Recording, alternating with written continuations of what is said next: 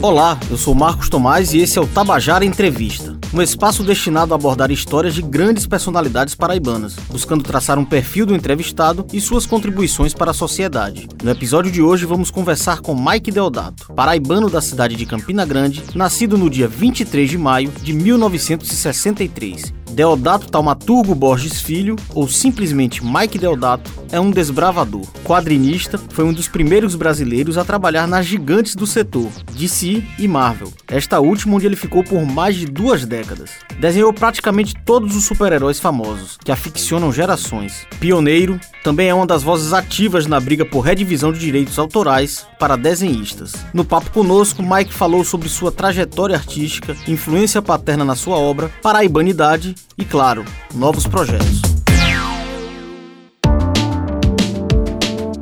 Mike, seja muito bem-vindo ao Tabajara Entrevista. É um prazer recebê-lo aqui. Já de antemão agradeço a sua disponibilidade, sua boa vontade em nos atender. E nesse espaço aqui a gente vai querer apresentar um pouco aos fãs e aos que não conhecem também o artista, quadrinista, desenhista Mike Deodato. A gente vai apresentar a dimensão do seu trabalho e também um pouco de um perfil mais despojado do Mike Deodato. Essa é a nossa intenção. E para começar, Mike, você tem uma ambiência, uma relação com a casa, né? A gente tá aqui na Tabajara, que pertence à empresa paraibana de comunicação. Seu pai já foi superintendente da Rádio Tabajara. É você já trabalhou na União e eu queria que você falasse um pouco da representatividade ou das suas lembranças desses dois momentos, dessas duas relações, né, do seu pai com a Rádio Tabajara e você com a União. Painho ele já dirigiu rádio no mundo inteiro, Nordeste inteiro, né? Olinda, enfim, Recife, tudo que é canto, ele sempre era chamado pelos diários associados para ver se colocava a rádio lá em cima, né?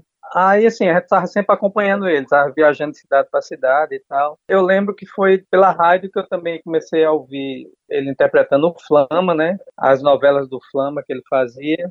Ele escrevia, dirigia, interpretava. E da União eu lembro de, enfim, eu era o pior diagramador que já existia na face da Terra. Qualquer editor que trabalhou comigo sofreu um monte.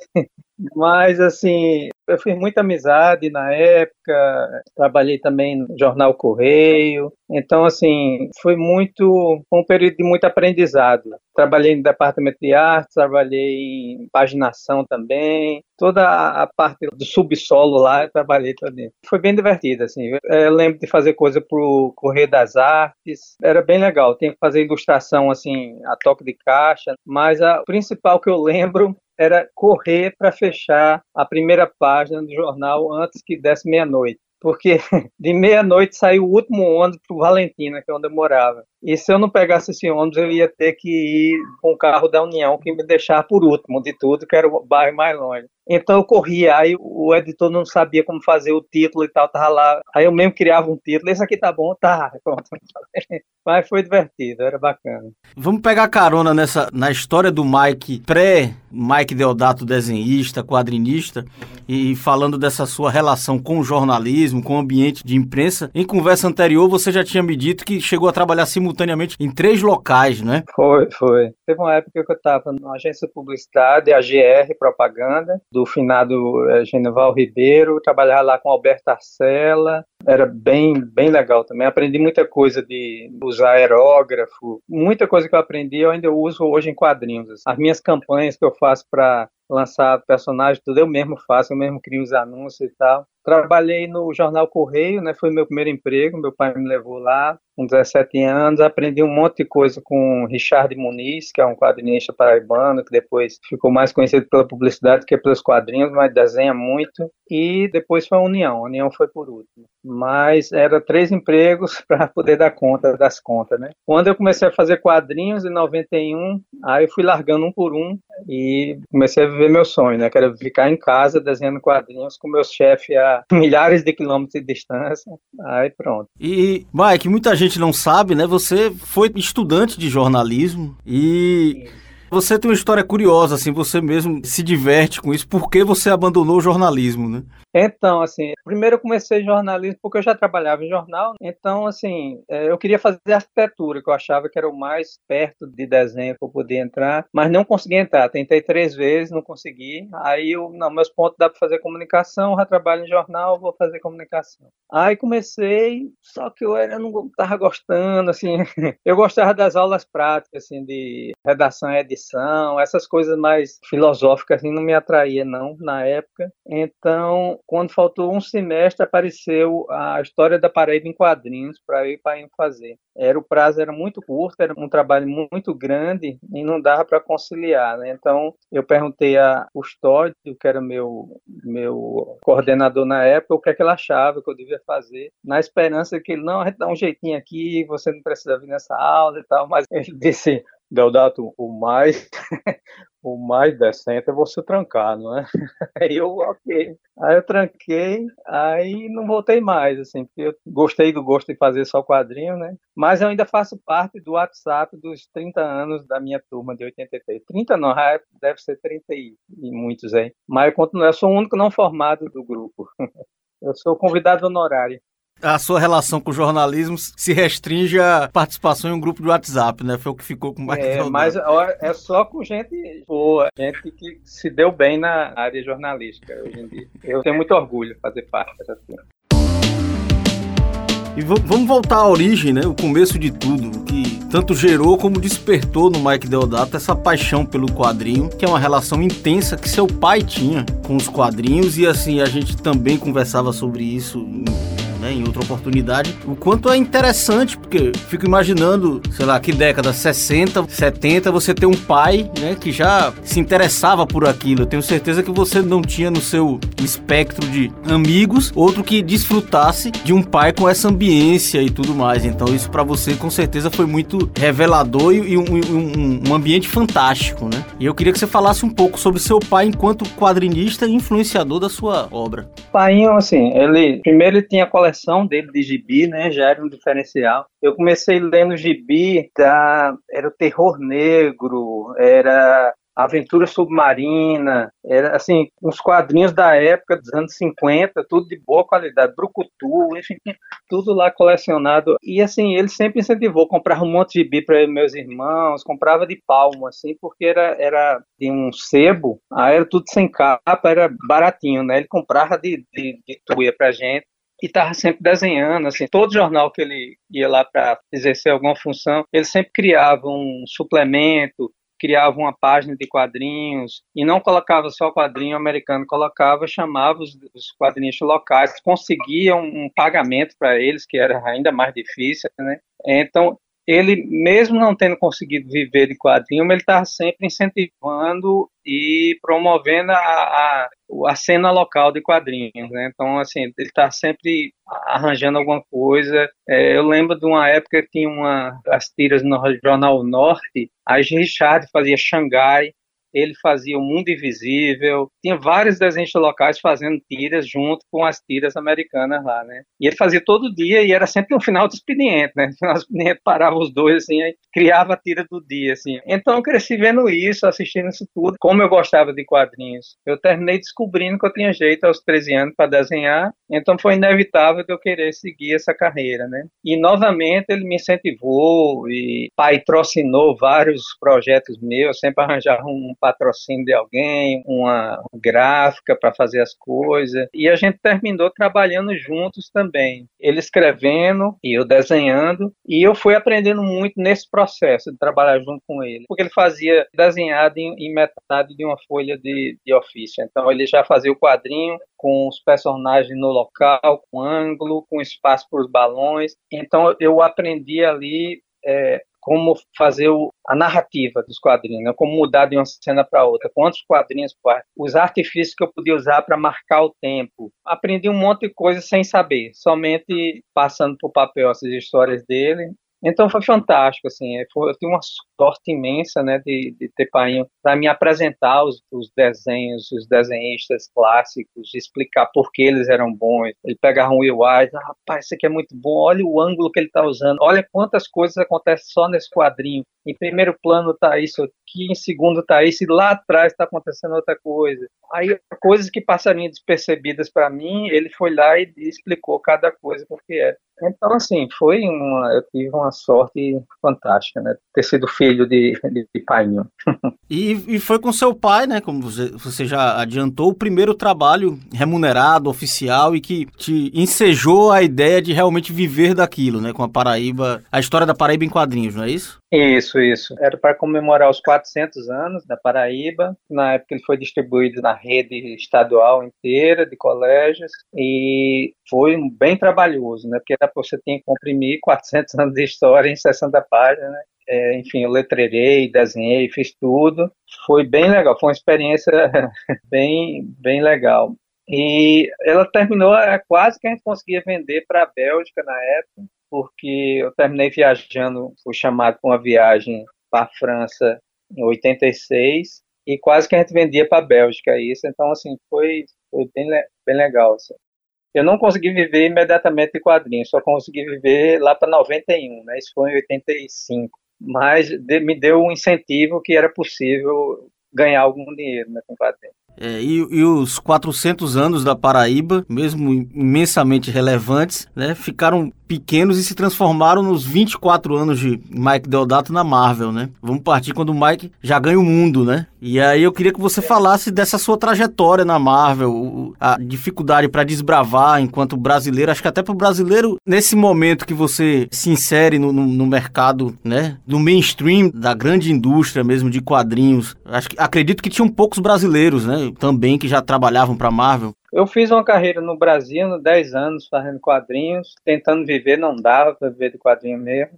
Aí, quando foi em 91, foi criado em São Paulo Arte Comics, uma empresa para representar desenhos no exterior. E como eu tinha feito um nomezinho entre quem lia quadrinhos, eles me ligaram e perguntaram se eu não queria fazer um trabalho para fora. Aí eu aceitei, fiz o primeiro trabalho, depois fiz para outra editora, foram várias editoras pequenas né, na, na, época, até que eu soube que um, um, desenhista brasileiro amigo meu, que era Marcelo Campos, estava fazendo a Liga da Justiça, era, na verdade era um spin-off da Liga da Justiça, era Extreme Justice, e eu fiquei com inveja, né, morrendo de ciúme, eu digo, oh, eu quero também entrar para descer e tal, aí disseram que tinha Mulher Maravilha, eu fiz as amostras, três meses depois as vendas quintuplicaram, depois de um ano, a Marvel estava brigando pelo meu passe junto com a Valiant. E eu decidi pela Marvel, pelo nome mesmo da Marvel, porque eram os personagens que eu lia quando era pequeno. Isso foi em 95 e terminei ficando por lá por 24 anos, assim, com uma saídazinha no meio, mas basicamente foram 24 anos na Marvel que eu continuei renovando o contrato porque eu estava satisfeito lá, eu queria continuar produzindo coisa boa. Só saí em 2019 porque eu queria fazer coisa autoral. Mas foi assim, foi um período ótimo, assim, eu ainda sinto muito saudade do povo lá. Um dia, quem sabe, eu volto. Quando eles começaram a pagar os direitos dos filmes para todo mundo, pode ser que eu volte. Dessa treta aí a gente fala daqui a pouquinho. Mas para a gente ilustrar a dimensão e essa tua relação com a Marvel, enumere alguns personagens que você já, já desenhou, Mike. É melhor dizer quais o que eu não desenhei. eu desenhei todos. Vingadores, Hulk, Thor, Electra, o que você pensar da Marvel, Homem-Aranha, eu já desenhei. Não, eu acho que escapou só algum obscuro, assim. todos eu já desenhei. Tratando agora dessa sua decisão de, de trilhar caminhos próprios, ela está diretamente relacionada, como você já adiantou, também, né? Além do desejo de produzir, de ter mais liberdade, né? Talvez eu creia, mas tem um, um, uma batalha aí, ou, ou, algo que começou a, a, surgir, uma defesa pelos direitos autorais, e, e explica um pouco melhor isso pra gente. Não, assim, é, eu, eu adoro a Marvel, adoro os personagens, adoro o, quem trabalha lá, os editores e tal, mas tem a parte corporativa que sempre não é muito boa. A parte de empresa, assim, que, enfim, que não trata tão bem os criadores assim. É, mas não foi o motivo por eu ter deixado. Eu deixei porque eu queria experimentar alguma coisa nova, fazer meus próprios personagens e tal. Só que existe também esse lado, assim, a, a, a, Marvel, como a DC também, eles não, eles não recompensam como deveriam os criadores, né? Por exemplo, é, o Soldado Invernal, que saiu agora na Disney, o criador do Soldado Invernal, que é Ed Brubaker, ele nunca recebeu um tostão pelo que foi gerado com, com esse seriado, assim. Tem um monte de gente listada lá no seriado, né? Menos o criador, o principal. Isso você está falando da transposição da obra para outra plataforma, para outra... Né? Pois é. é. Cinema, então, assim, né? Tudo mais, não é isso? Pois é, uma, uma, os criadores, é, eles são os que criaram essa, essa indústria bilionária, né? Então, assim, e a gente não, não basicamente não recebe nada, assim, são poucos casos, que não existe nenhuma política clara sobre quem é escolhido para receber alguma coisa, mas é bem notado até que a, a, DC paga mais quando ela decide que alguém merece receber, a Marvel menos. Mas assim, por isso que eu decidi entrar nessa, fazer quadrinho independente. Eu estou trabalhando com a AWA agora, que o, a principal característica deles é justamente tratar o criador com justiça. Então, os personagens que eu crio lá são meus, e mesmo quando eu crio os personagens para eles, para editor desse que pertence a eles, eu tenho uma, uma participação no lucro, se virar filme ou alguma coisa. Então, eles estão mostrando que é possível tratar bem é, o criador. E que faz todo sentido, né? Porque, assim, qual é a, a, a, lógica de você tratar mal um criador se isso vai terminar fazendo todo mundo sair, ou você só, assim, os, os bons mesmo vão querer criar os próprios personagens, não vão querer criar mais nada para Marvel ou para DC, porque sabem que não vão ter o tratamento justo. Então, assim, a longo prazo, eles vão a qualidade vai cair, porque cada vez menos criadores vão querer se expor a esse tratamento, né? Então, é uma pena isso. Mas, enfim, então eu estou agora, eu estou fazendo meus próprios personagens. Hoje a, a IWA anunciou um novo presidente para a área de cinema, então já, já é um passo para virar, desde que foi criada a IWA, faz dois anos, já tem mais de 220 personagens criados. É diferente, o tratamento é diferente. Mas não estou reclamando como aquele cara amargo, ah, estou aqui morando embaixo da ponte e estou reclamando da vida, não. Eu estou reclamando bem de vida. Eu estou reclamando porque eu posso, porque eu não tenho medo da consequência, porque eu estou tão bem que eu não, eu não, não preciso me preocupar com isso. Enfim, eu espero que algum deles eles vejam, né, o que estão fazendo e que sempre você pode voltar atrás agora. Você pode dizer, ah, a gente não pagou essa, vamos lá pagar não precisa ser um acordo de Hollywood, mas pode ser um acordo bom, né? Então, mas tá tudo bem. Eu ainda, ainda vou aparecer na Netflix.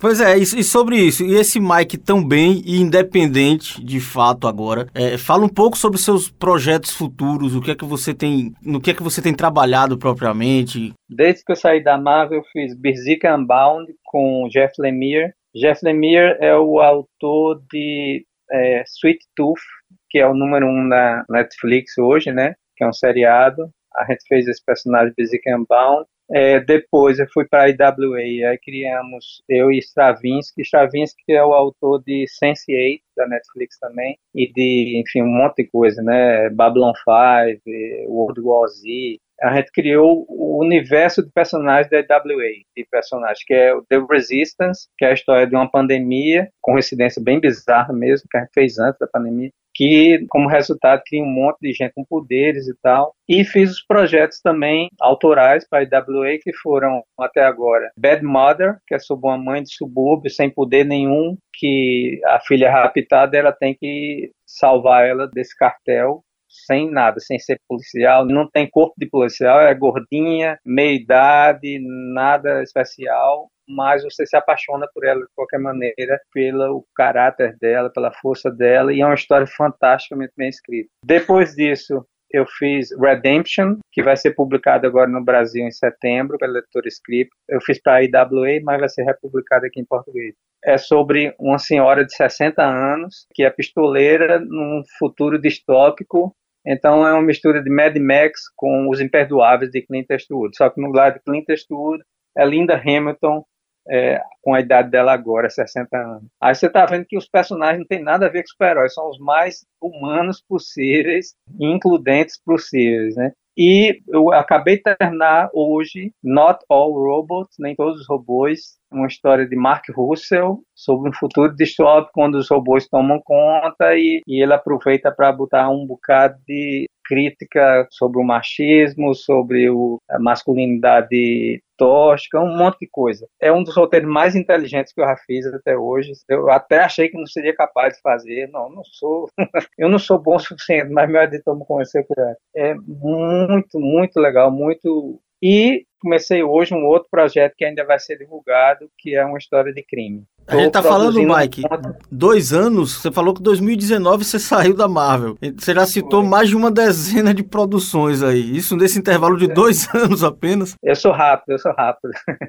Mas o legal é isso, é cada, cada projeto que eu faço é um tema absolutamente diferente, terror, ficção científica, faroeste, crime, uns parceiros super talentosos também. Então, estou bem satisfeito, assim, não, por mim, faço isso o resto da vida agora. e tem a vantagem de se virar um filminho, aí você vai ter que marcar com a minha secretária Maravilha. Então é isso. O próximo passo agora é esperar a produção independente de Mike Deodato na Netflix, que ele vai estar muito bem e a gente agenda com a secretária, claro. Porque o meu sonho é esse, assim, eu estava conversando com um amigo assim, aí ele disse, rapaz, tô atrás de ver uma série e tal. Eu, rapaz, por que tu não vê essa série nova da Netflix que é Bad Mother? Eu não vi ainda não. Tu assistiu? É boa? Não, não assisti não. Eu criei. Aí, ah, Muito bom. Muito bom. E falando em criação, Mike, eu queria agora, a gente vai estar tá se aproximando do fim, né? Uma coisa meio Mike por ele mesmo, que você, é, a gente está num veículo de rádio, que é apenas áudio, mas tentar se descrever um pouco do, como é que você classifica falasse sobre as características do seu trabalho, né? Enquanto desenhista. Meu trabalho, quem definiu melhor foi meu ídolo, né? Neil Adams. Ele disse que é, até o filho dele postou isso num, num, num, post no Twitter que eu guardei até hoje. Que Neil Adams é, é, um, é uma lenda nos quadrinhos. Né? O filho dele postou: quando meu pai queria me ensinar um desenho realístico e dinâmico, ele me dava as revistas do Mike Deodato para eu aprender com elas. Aí eu meu Deus do céu, foi o melhor prêmio. Então é isso que é isso. O meu desenho é um, é um realismo, realismo dinâmico, com um movimento, né, com ação. Mike, foi um enorme prazer ter você aqui prazer no Tabajara Entrevista. E assim, para a gente finalizar, né? Primeiro te desejo sorte nas suas jornadas, que a gente se veja na Netflix. se encontre na Netflix. E, e, gostaria que você indicasse alguém, um paraibano, que você acharia interessante é, é, fazer parte de outra edição aqui do Tabajara Entrevista. Tem que ser de quadrinho ou pode ser qualquer Não, qualquer, coisa? qualquer atividade, qualquer ramo. Bom, eu, eu indico dois, que é um é, é Seu Pereira, que eu fiz a capa do primeiro disco dele, que é um dos maiores talentos da música do, da Paraíba, e o outro é Chico, que é um gênio dos quadrinhos, da ilustração, do grafite, que também fez a, a capa do segundo disco do seu Pereira, coincidência. Esses dois aí eu, eu sou fã incondicional. Ótimas indicações. Muito obrigado, Mike. Até a próxima e repito, boa sorte em todos os seus projetos, viu?